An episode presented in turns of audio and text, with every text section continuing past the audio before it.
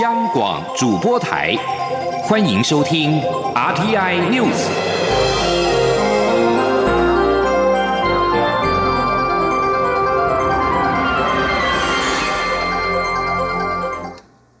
各位好，我是张旭华，欢迎收听这节央广主播台提供给您的 RTI News。台美日将再度合办全球合作及训练架构 （GCTF） 国际研习营，这次聚焦能源安全。活动将于二十号到二十二号举行。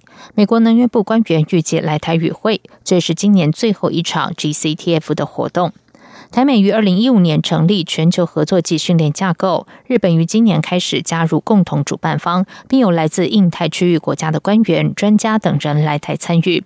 过去 GCTF 都在台湾举行，今年九月底在博流举行的南岛语言复振国际论坛是 GCTF 首次在台湾以外的地点举行。台美官员日前在华府会晤，也针对明年在西半球国家举行 GCTF 研习营的规划进行了初步讨论。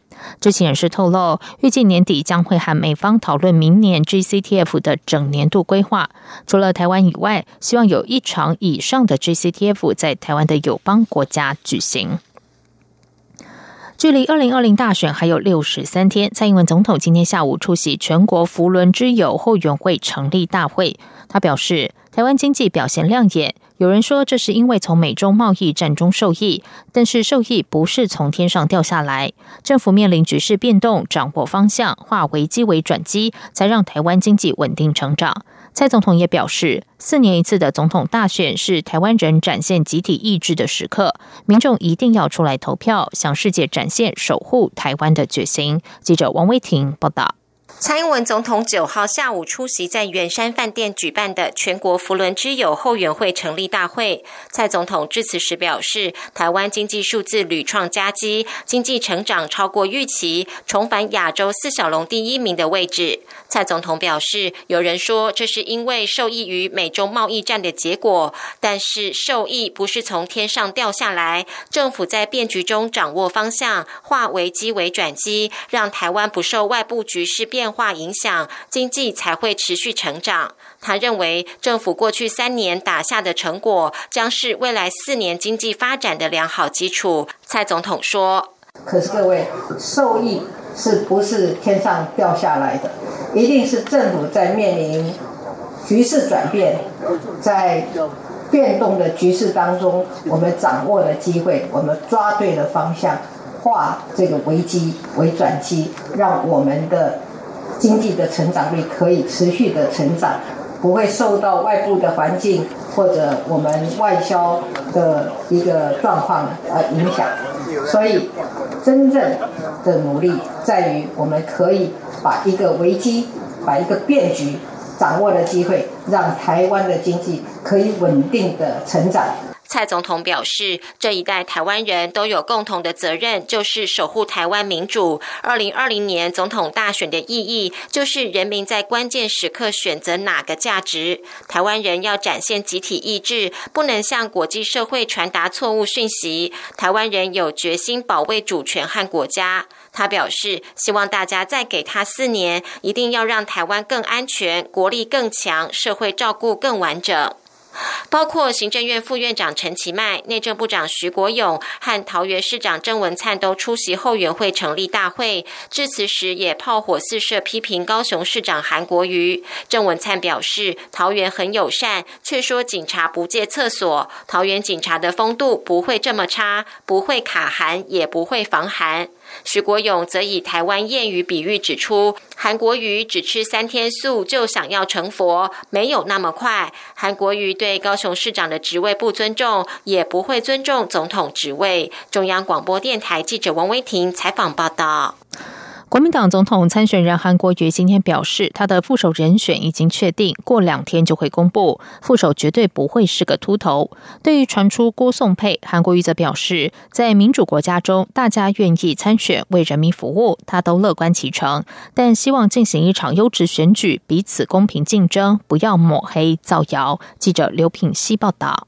国民党总统参选人韩国瑜八号接受节目专访时表示，自己已经确定副手人选。韩国瑜九号一整天走访基隆，并与青年座谈。韩国瑜下午在参拜基隆圣安宫后受访表示，副手人选已经确定，过两天就会公布。副手绝对不会是个秃头，头发一定比他多。媒体追问人选是不是行政院前院长张善政，韩国瑜则不愿正面回应。他说：“对，副手名单大概已经确定。那我们希望选的副手也是一样，热爱中华民国，有责任感，对台湾这个土地愿意无私的奉献跟牺牲，还有非常好的国际观，也有非很强大的这个治理能力。所以副手的人选很快就会跟大家报告。”对于传出郭宋佩，韩国瑜表示。在民主国家中，大家愿意参选，争取为人民服务，他都乐观其成。但希望所有候选人都能示范一场优质的民主政治选举，不要沉溺于抹黑造谣、互相指控、搞小动作。大家堂堂正正的讲出自己的政见与论述，进行一场公开、公平、公正的辩论。此外，韩国瑜上午与青年座谈时，有青年朋友提到前建国造的议题。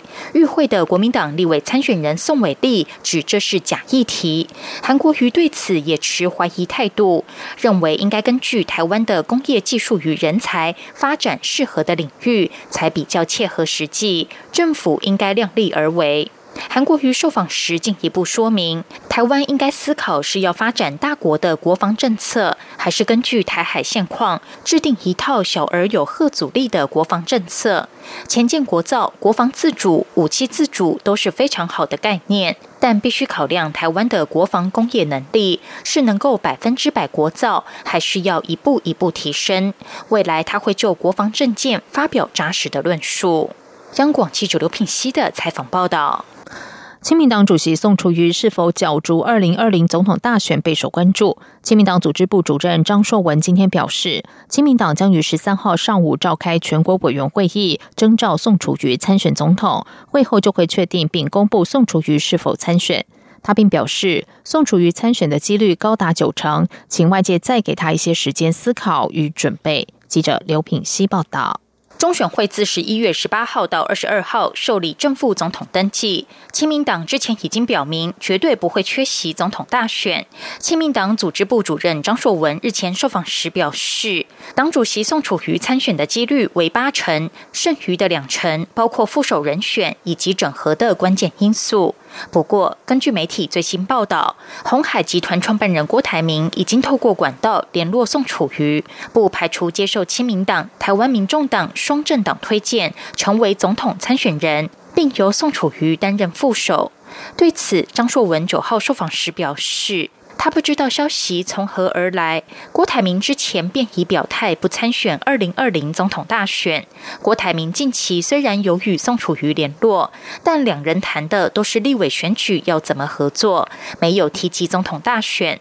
他不希望有这样的传言来消费郭台铭。张硕文并表示，亲民党将于十三号上午在台北长荣桂冠酒店召开全国委员会议，议程为征召宋楚瑜参选总统。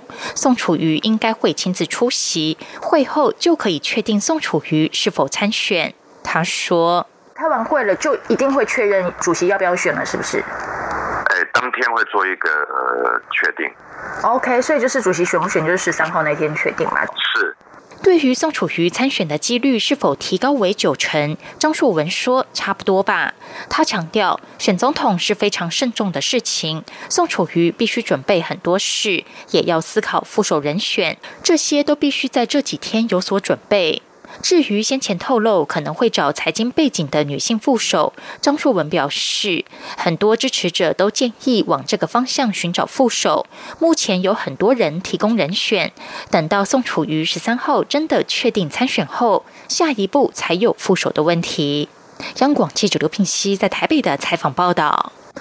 新北市教育局推动外婆桥计划，补助新二代学子和妈妈一同返乡溯根。就读新店双城国小六年级的蔡欣妮，日前和妈妈一同到印尼外婆家十天，这是她第一次见到外婆，格外兴奋。妈妈则是百感交集，因为当年父亲过世，她刚刚生下大女儿，加上经济困难，让她无法回去奔丧。这是暌违十二年再次返家，她到爸爸的坟前上香，告诉爸爸她在台湾过得很好，请。他放心。记者陈国伟报道。新北市双城国小学生蔡欣妮获得外婆桥返乡宿根计划补助，让她终于能飞到印尼，第一次见到外婆、舅舅、阿姨及表哥表姐。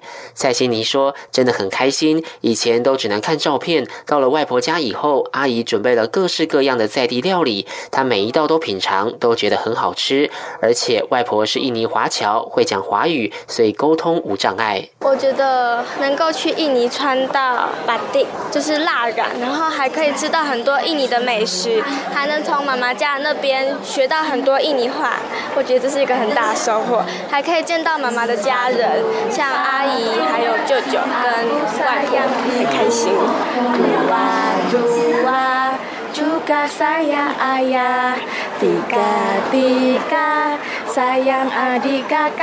蔡欣妮看到外婆时，特别和妈妈一起献唱印尼童谣，让八十岁的外婆听了很窝心。妈妈李碧芳透露，祖孙两人首次见面毫无距离感，更看见孩子对阿妈贴心的一面，让阿妈夸赞他把孩子带得很好。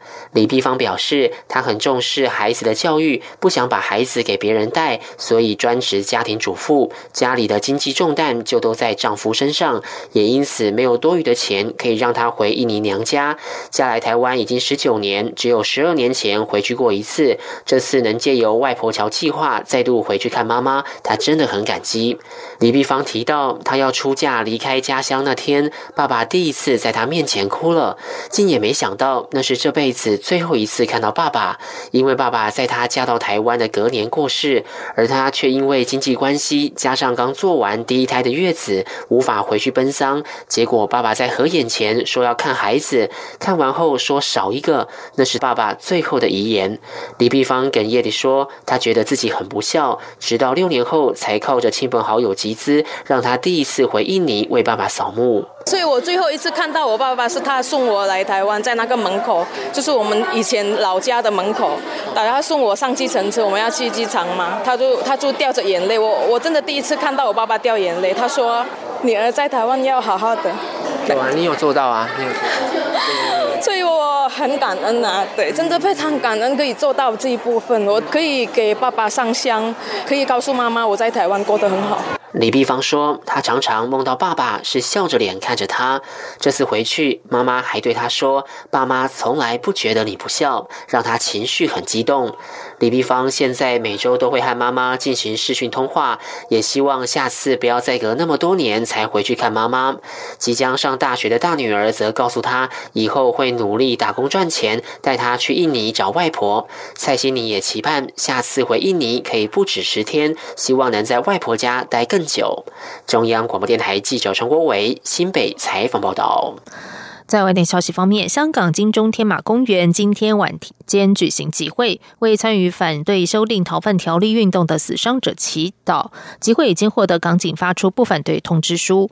根据香港电台报道，有参与民众提早一个多小时到达天马公园，防暴警察也进入公园范围内戒备。有参与民众表示，科技大学学生周子乐的离世让许多人愤怒，希望透过集会方式表达对警方的不满，向牺牲的年轻人致意。